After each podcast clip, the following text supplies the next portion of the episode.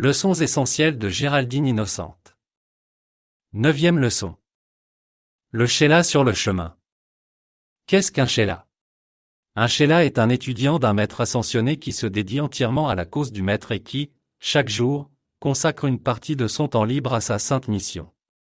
Comprendre les règles qui gouvernent les relations d'un Sheila avec son maître instructeur est essentiel pour atteindre le but de toute vie, l'ascension. Personne n'a jamais atteint l'ascension sans l'assistance d'un maître. Sans l'aide de la grande fraternité des maîtres ascensionnés, il n'y aurait aucun espoir pour la terre. En conséquence, pourquoi ne pas tendre en toute amitié notre main vers ceux à qui nous devons nos vies mêmes? Les Sheila probatoires. Les étudiants sur le chemin peuvent être généralement répertoriés en deux groupes, ceux qui acceptent l'aide et la sagesse supérieure du guide, qui ont marché sur le chemin auparavant, et ceux qui ne les acceptent pas. Les maîtres ne s'occupent pas de ces derniers, qui préfèrent aller à leur propre rythme et cheminent autour de la montagne sans l'assistance des volontaires d'en haut. Les audacieux qui saisissent la main du maître se réalisent plus rapidement, quoique, avant qu'ils ne se trouvent au sommet, la difficulté de l'escalade peut parfois tempérer leurs ardeurs. Le mot Sheila veut dire disciple d'un maître. Il y a des Sheila probatoires et des Sheilas acceptés. Les maîtres ont déclaré que s'il existe des centaines d'étudiants qui montrent un intérêt passager à la science spirituelle, ou qui ont une curiosité intellectuelle stimulée par toutes choses nouvelles et différentes, il y en a comparativement peu dont la vie, et non les propos, les distinguent pour devenir, le cas échéant, des chélas probatoires. Un chéla probatoire est choisi et admis par un maître selon les critères suivants. 1. La flamme du cœur de l'aspirant montre son désir de devenir un chéla. Il fait partie du groupe rassemblé par le veilleur silencieux, esprit gardien, d'une région particulière de la Terre. De ce groupe, 10% sont choisis comme chez l'approbatoire. Les autres sont confiés aux soins d'anges gardiens et d'êtres spéciaux qui nourriront et développeront en eux le désir spirituel dans le cœur. Ce désir ne doit pas résulter de l'émotion d'un instant ou de la pression d'une crise dans la vie terrestre qui, une fois passée, ne motiveront plus l'âme à continuer la recherche spirituelle. De tous les aspirants à l'état de Sheila, de tous les cœurs qui crient Pourquoi quand ils sont placés face aux apparences de la vie, bien peu entendent réellement poursuivre la quête. Mais même ce cri momentané suffit à les rangers parmi les Sheila potentiels du futur. 2. Le maître ascensionné considère le potentiel de l'individu. Il scrute son corps causal et le bien accumulé au cours de maintes incarnations. Tout candidat potentiel à l'ascension a constitué une certaine dynamique spirituelle, expression prédominante d'une certaine qualité divine, elle-même figurée par la plus grande bande de son corps causal. Elle est une indication du rayon dans lequel l'étudiant est le plus développé. Un maître ayant des affinités avec ce rayon prend alors la responsabilité de guider et de garder l'étudiant. 3. Le maître peut être attiré vers l'aspirant par une association lors d'une incarnation passée.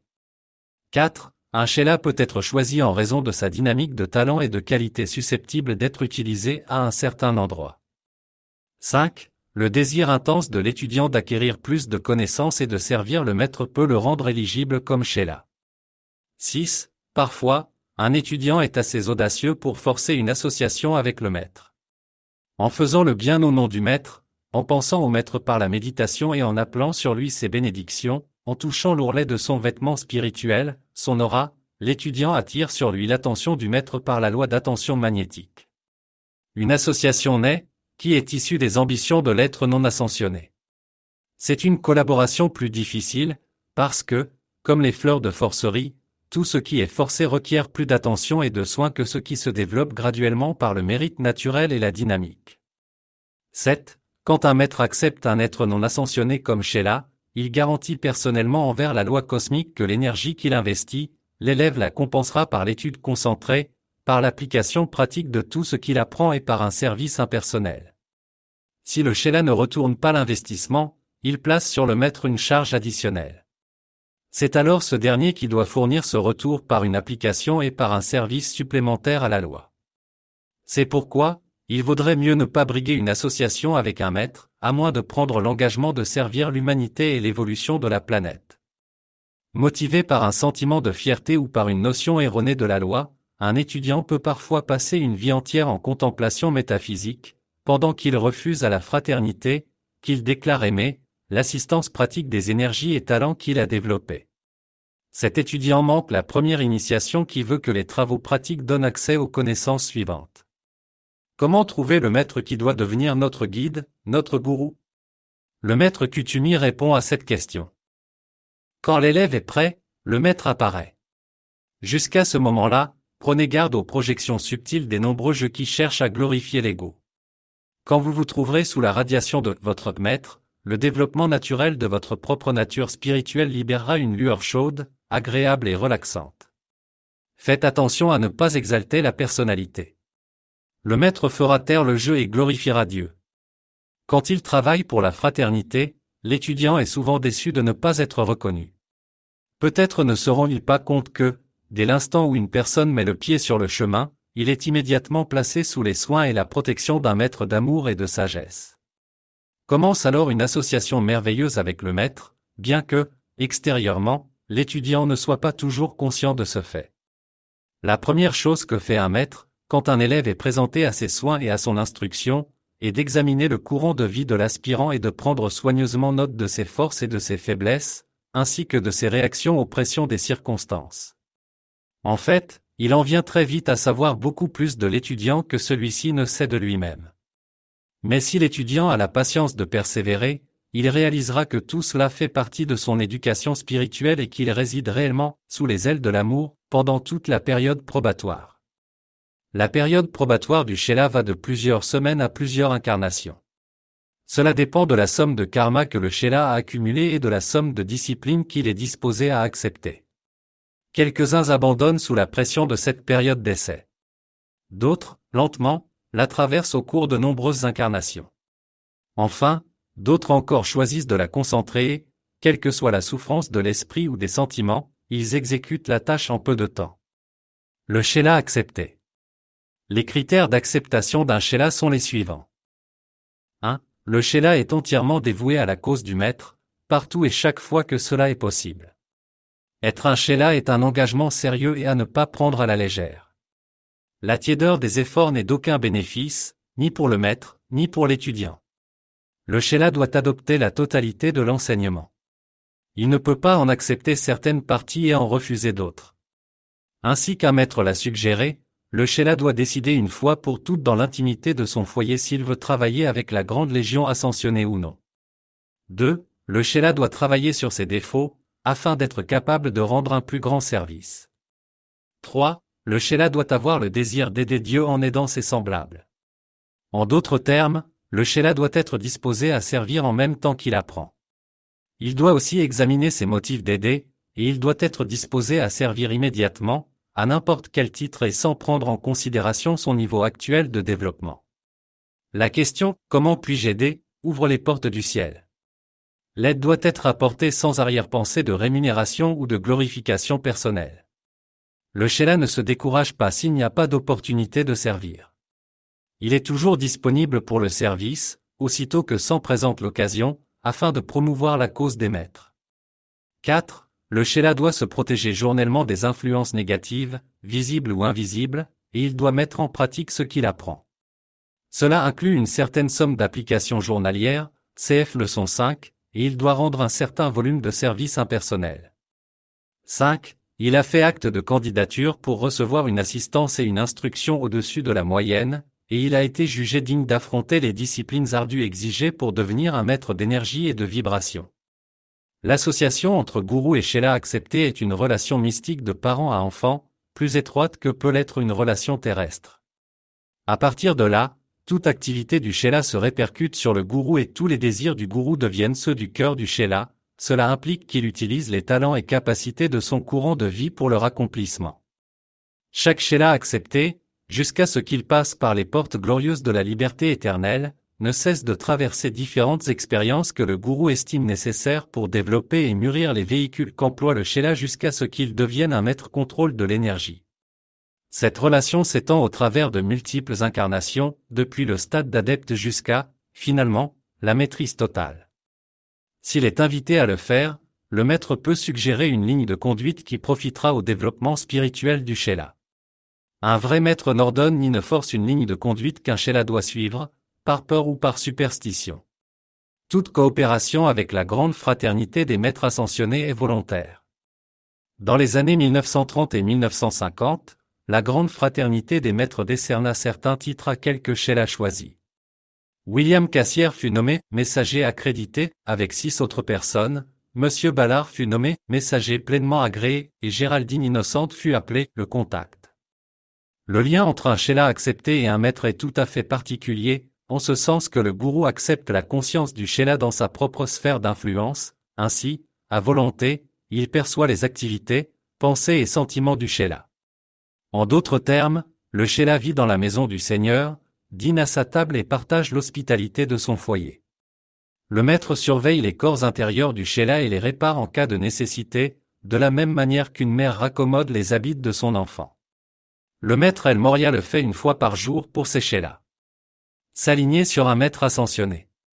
Comment pouvons-nous communier le mieux avec un maître ascensionné? Le moyen le plus efficace de s'aligner sur un maître ascensionné est de se concentrer sur son portrait.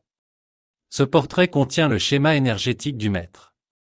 La seconde méthode pour se brancher efficacement sur le conscience d'un maître ascensionné est d'écouter de la musique contenant sa note clé. Une note clé est une série de notes, et cette série s'insère dans une mélodie connue.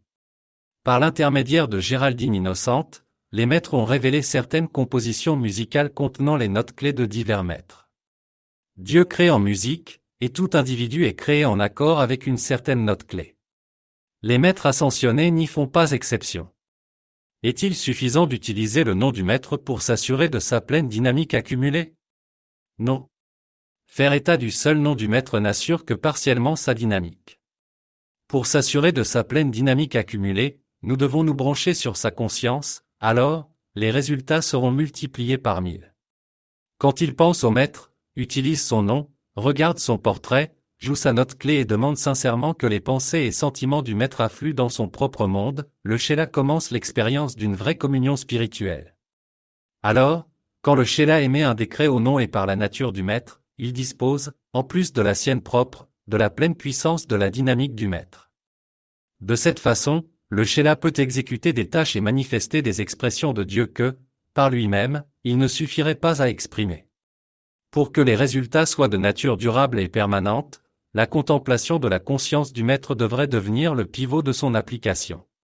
Ce faisant, le Sheila commence à ressentir, d'abord faiblement, comment le maître lui-même aborderait une situation, rendrait un service et dissiperait une quelconque apparence de souffrance. Le gourou et le Sheila.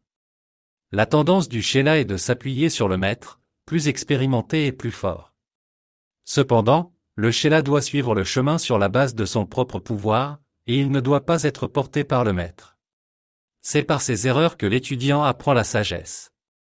Il est sage que l'étudiant sincère dresse l'inventaire de ses acquis intellectuels et spirituels, mais il devrait aussi faire de même pour ses déficits, qui comprennent toutes les tendances et faiblesses humaines, il devrait essayer de les éradiquer l'une après l'autre de sa conscience, car s'il ne le fait pas, elles seront plus tard les pierres d'achoppement les plus importantes pour son progrès. Si, pour chaque décision qu'il est amené à prendre, l'étudiant veut bien écouter la petite voix intérieure silencieuse, il entendra certainement le maître lui parler et le conseiller à propos de la procédure la plus sage et appropriée à adopter.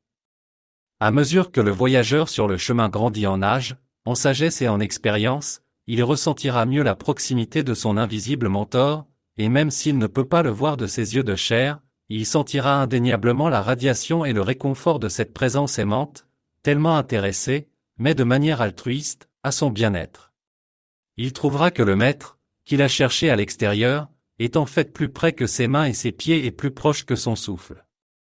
Est-il possible que les Sheila vivent des situations dans lesquelles ils affrontent les épreuves de plusieurs incarnations alors qu'ils demeurent dans le même corps physique? Oui. Quand un individu arrive sous la direction personnelle de Saint-Germain en tant que conducteur actif du rayon violet, il dispose du merveilleux privilège d'assumer plusieurs incarnations en une seule, sans devoir rejeter le corps physique. Durant cette incarnation, il se retrouvera dans de nouveaux environnements, où amis et situations changent constamment. Des opportunités additionnelles lui seront octroyées pour surmonter ses mauvaises habitudes et pour atteindre la maîtrise. Pour corriger les schémas de disharmonie du passé, l'étudiant doit être positif, déterminé, et procéder avec confiance.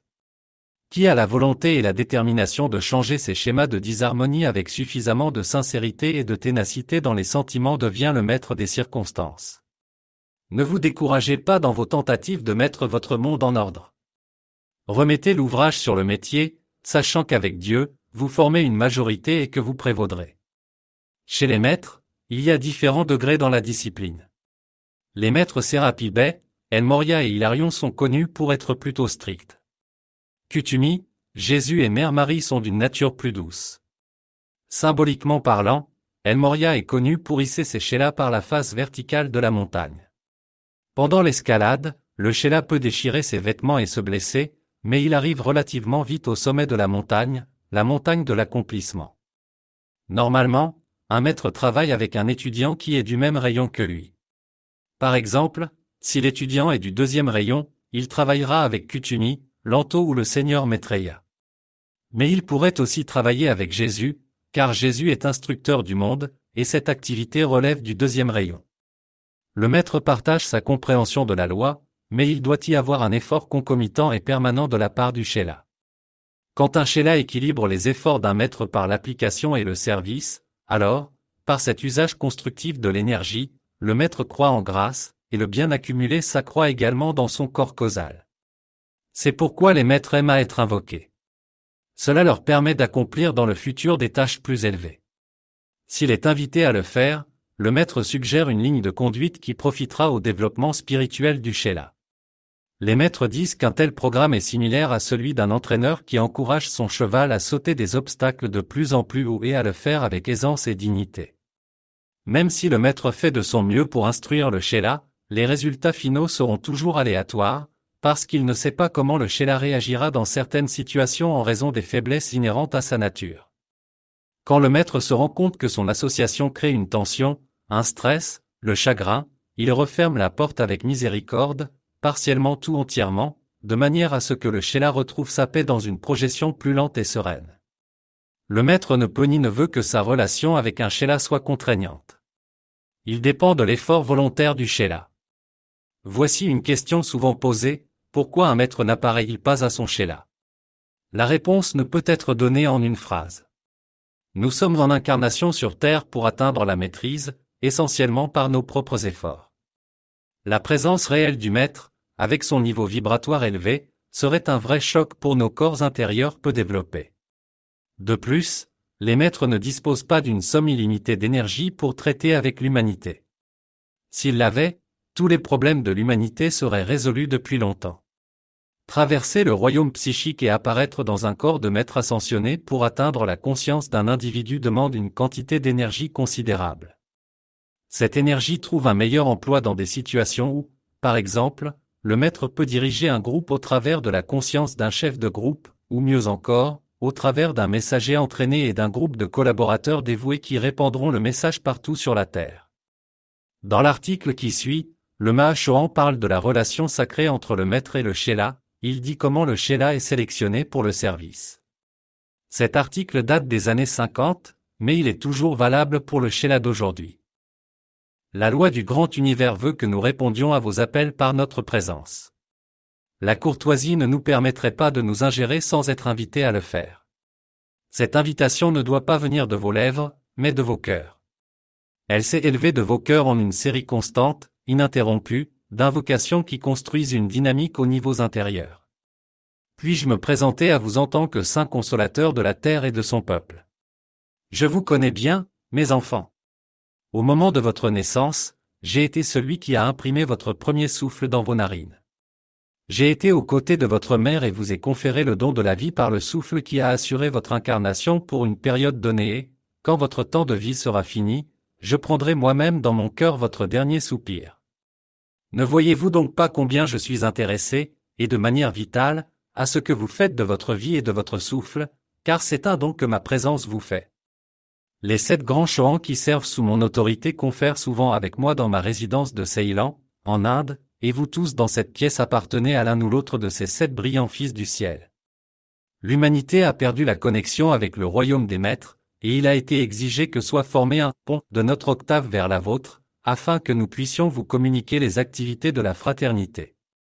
Nous sommes des êtres réels, vivants et respirants nous sommes engagés dans des activités essentiellement axées sur la libération de l'humanité des pièges d'essence.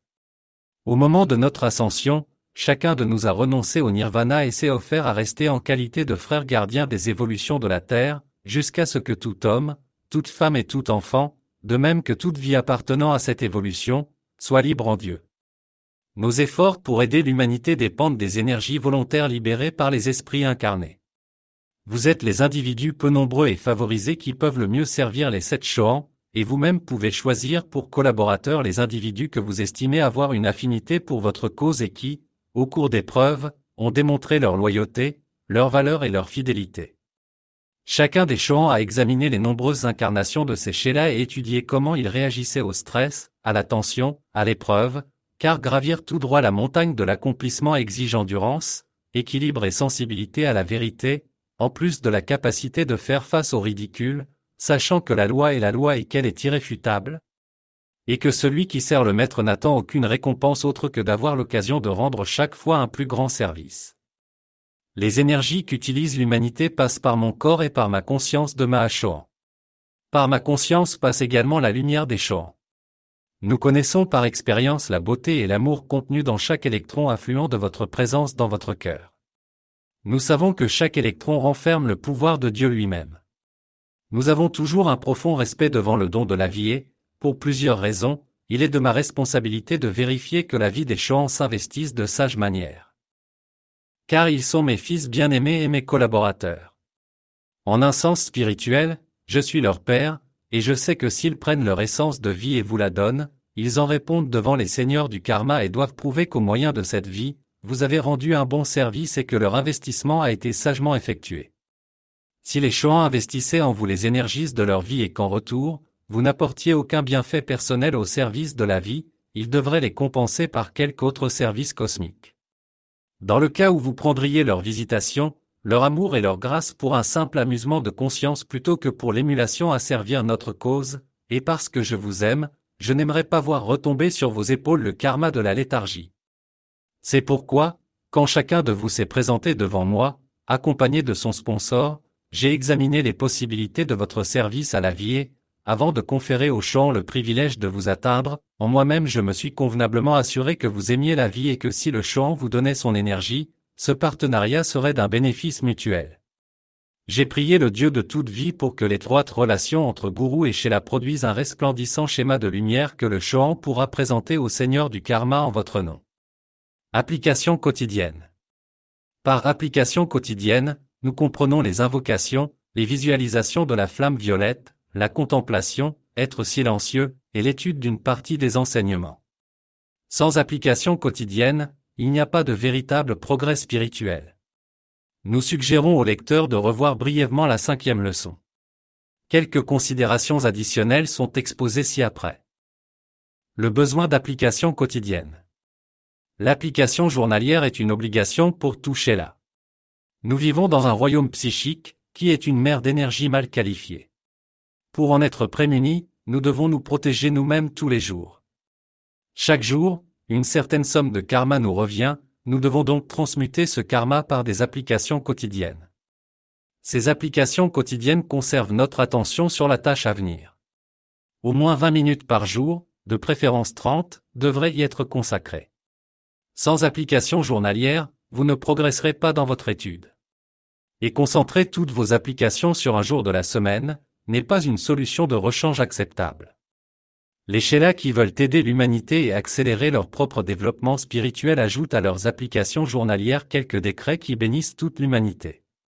Vous trouverez ces décrets dans le livre des décrets. En invoquant tous les jours notre présence à Yam, nous cultivons notre association avec elle et avec la grande légion ascensionnée. Nous renouvelons une association que nous avons peut-être négligée pendant plus d'un million d'années. Le tube protecteur de lumière. En appelant autour de nous le tube protecteur de lumière, nous nous protégeons des influences négatives provenant de nos contacts quotidiens avec les autres. Nous avons tout fait l'expérience, après nous être trouvés au milieu d'une foule ou dans un grand magasin, de rentrer à la maison en ressentant une grande fatigue. Voilà pourquoi l'application journalière, spécialement le matin, est une obligation absolue. Le bien-aimé Jésus a offert sa présence lumineuse pour nous protéger et nous guider. Afin de conserver à sa présence un maximum d'efficacité, il faut lui accorder votre attention au moins une fois par jour. L'efficacité des décrets. La capacité de l'étudiant à visualiser le décret entre pour beaucoup dans sa puissance. Cela signifie que vous ne pouvez pas dire le décret plus vite que vous ne le visualisez. L'efficacité du décret se détermine par une forme pensée clairement visualisée et par la somme de sentiments et de convictions qui s'en libèrent. Sans émotion ni conviction, le décret ne peut se manifester.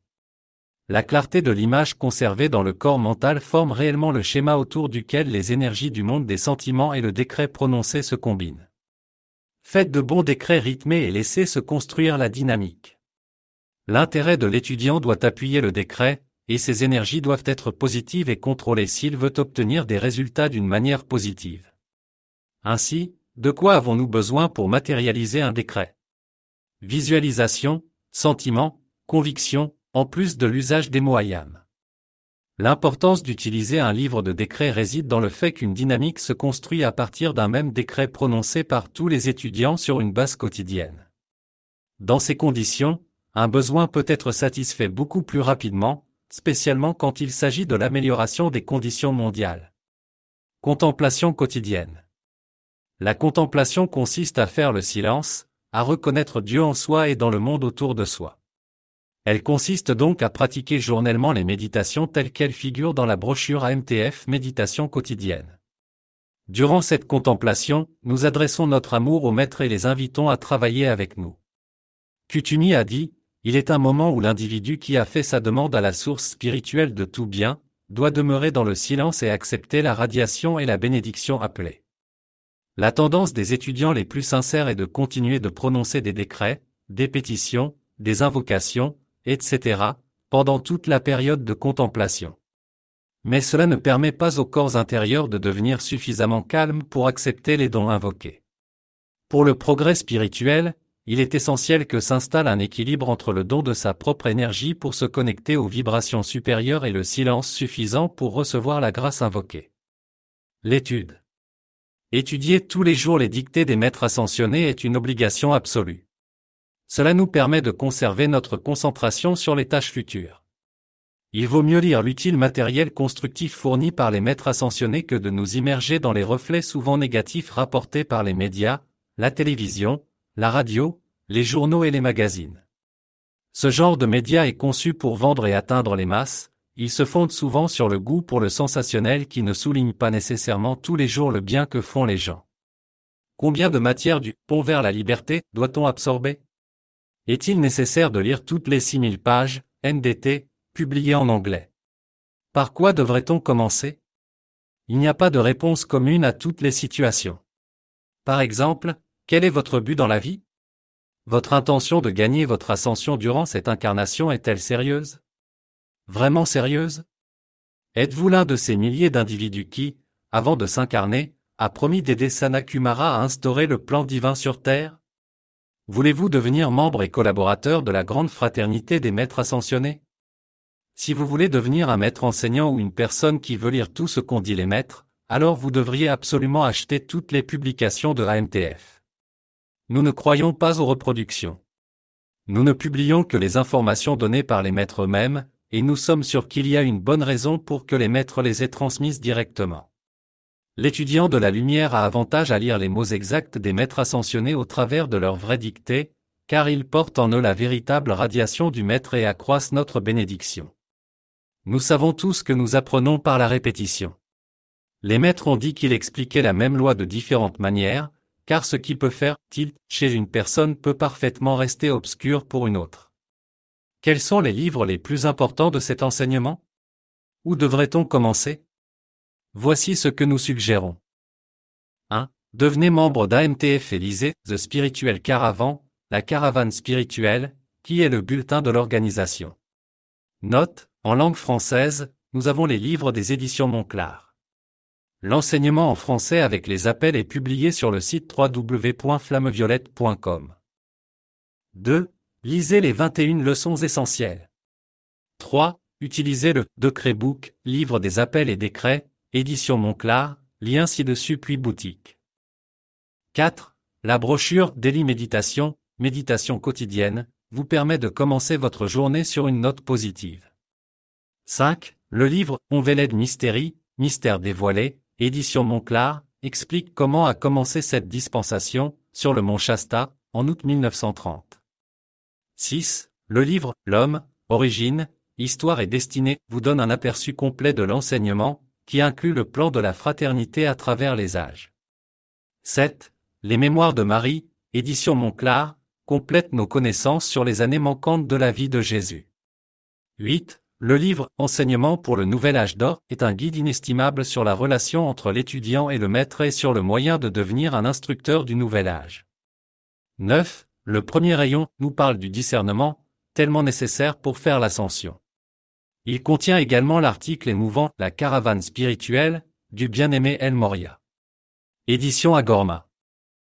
10. Le septième rayon, par Saint-Germain, contient des informations essentielles sur les activités de groupe, Agorma. 11. Participer au service de transmission de la flamme. Un manuel et deux cassettes audio sont disponibles. 12. Les portraits, par exemple dans Daily Méditation, et les notes clés, dans le septième rayon, des maîtres ascensionnés sont les outils les plus efficaces pour nous aider à nous brancher sur un maître ascensionné, Agorma. 13. Le Bridge to Freedom Journal Vol. 1 à 5 renferme le cœur même de l'enseignement du pont vers la liberté. Il contient la clé pour résoudre les problèmes et explique comment opère la fraternité.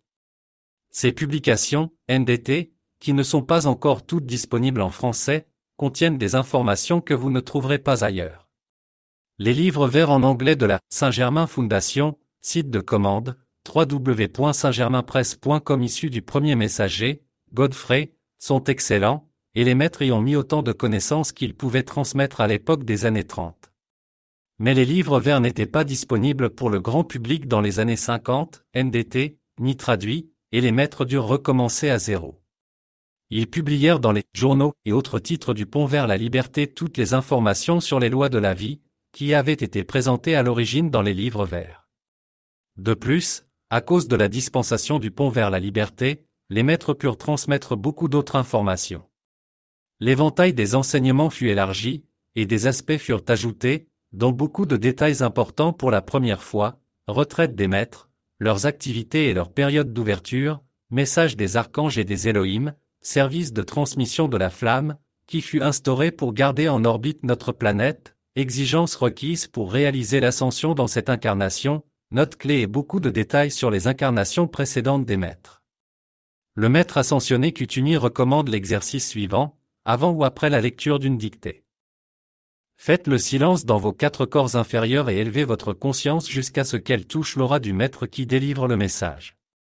Demandez-lui qu'il vous donne le sentiment du maître ascensionné, la compréhension et la capacité de traduire ces mots en action, dans le but de maîtriser vos quatre corps inférieurs et pour le bien de votre prochain. Rappelez-vous que vous êtes sur le point de partager la vie qualifiée d'un être divin qui a choisi par amour et par miséricorde de vous transmettre son instruction afin que, vous aussi, deveniez libre. En acceptant cette essence, ressentez une profonde gratitude et vénération, un profond amour. Si vous le faites, vous recevrez non seulement l'expression de la vérité, mais aussi l'essence vive de la vérité qui embrasera votre esprit.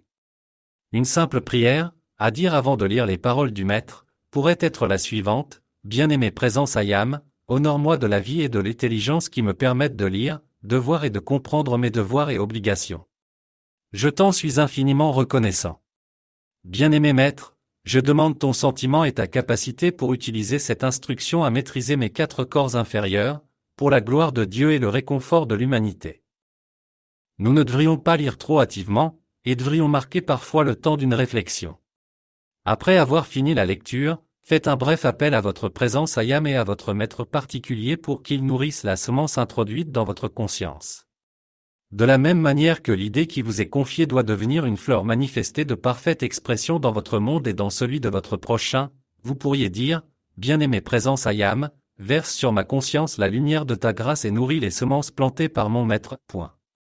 Le rachat du karma. L'usage de la flamme violette de transmutation. Nous savons que, durant des centaines d'incarnations précédentes, nous avons qualifié beaucoup d'énergie de manière négative.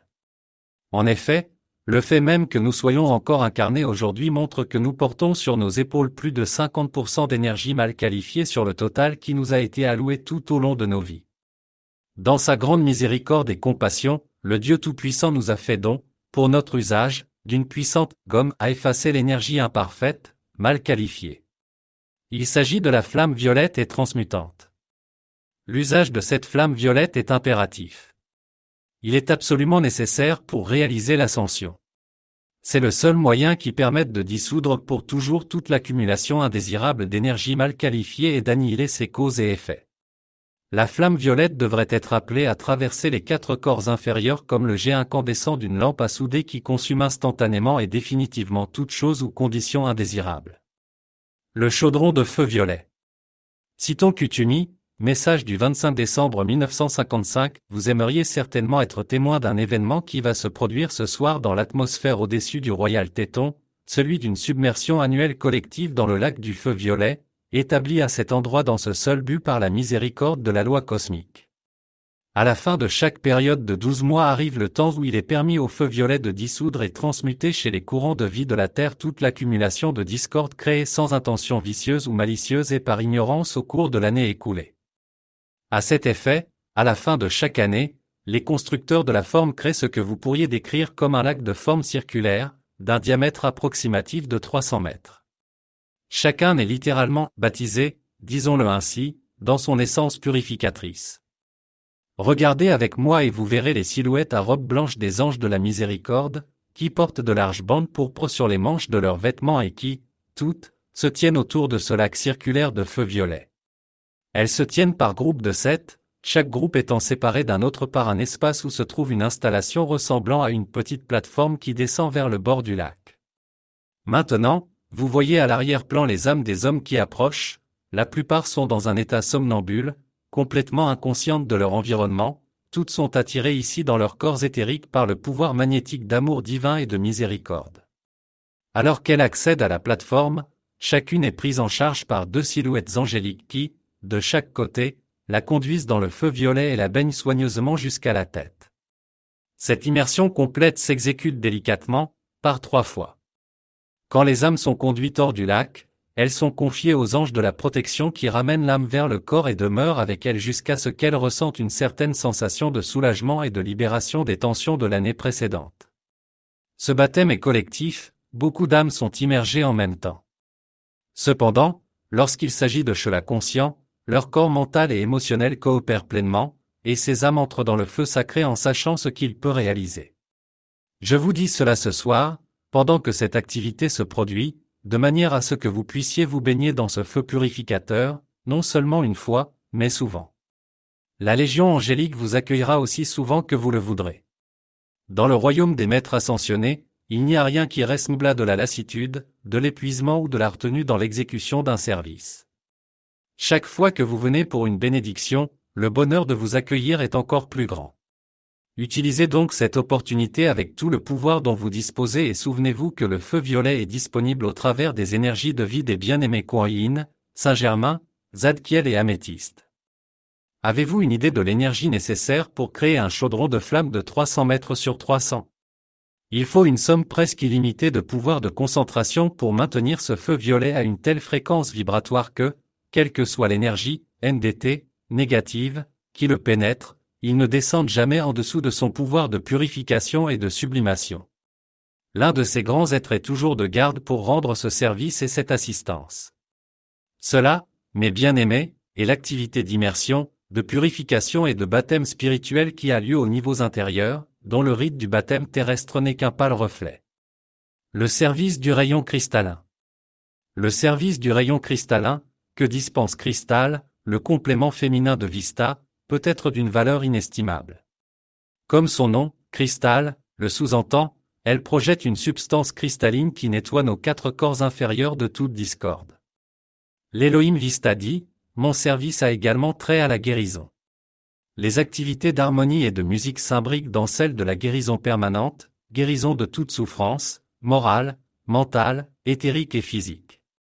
Cette guérison peut survenir instantanément, lorsque la dynamique cosmique pleinement accumulée de moi-même, de la bien-aimée Cristal, de l'archange Raphaël, de la bien-aimée Marie et d'Hilarion est invoquée pour exercer sur vous toute la pression et tout le pouvoir de la guérison que nous pouvons dispenser. C'est aussi pratique et facile à utiliser que votre acceptation et votre usage le rendent.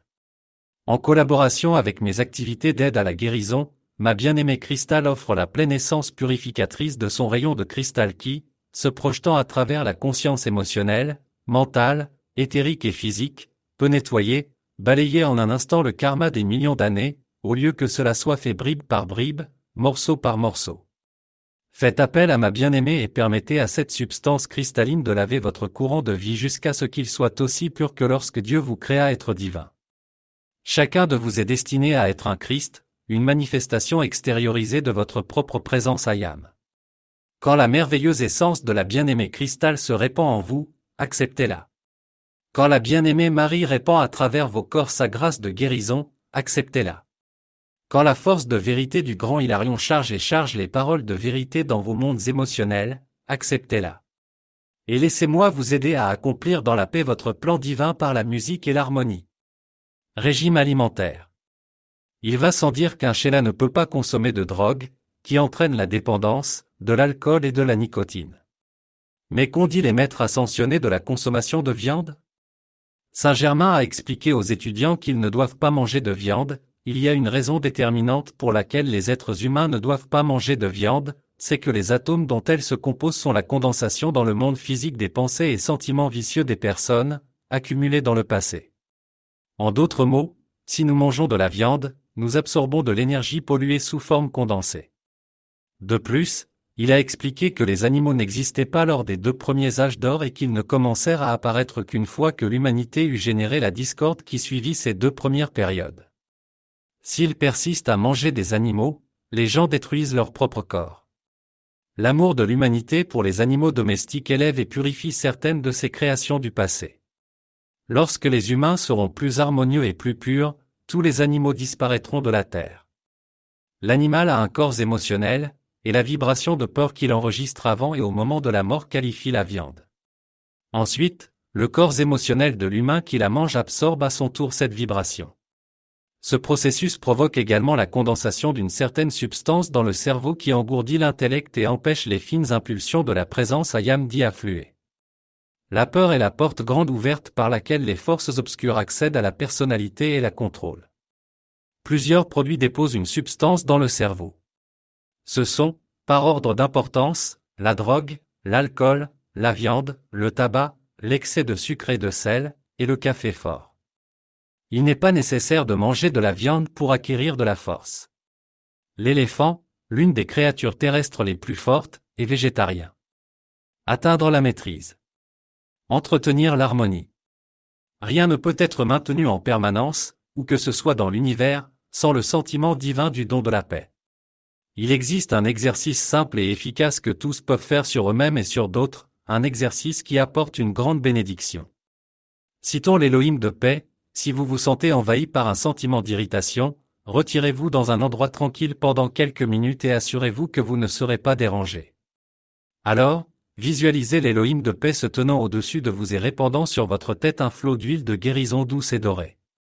Visualisez ce flot qui descend sur votre tête, puis sur le corps entier et voyez comment ce dernier absorbe cette substance comme un buvard absorbe l'encre.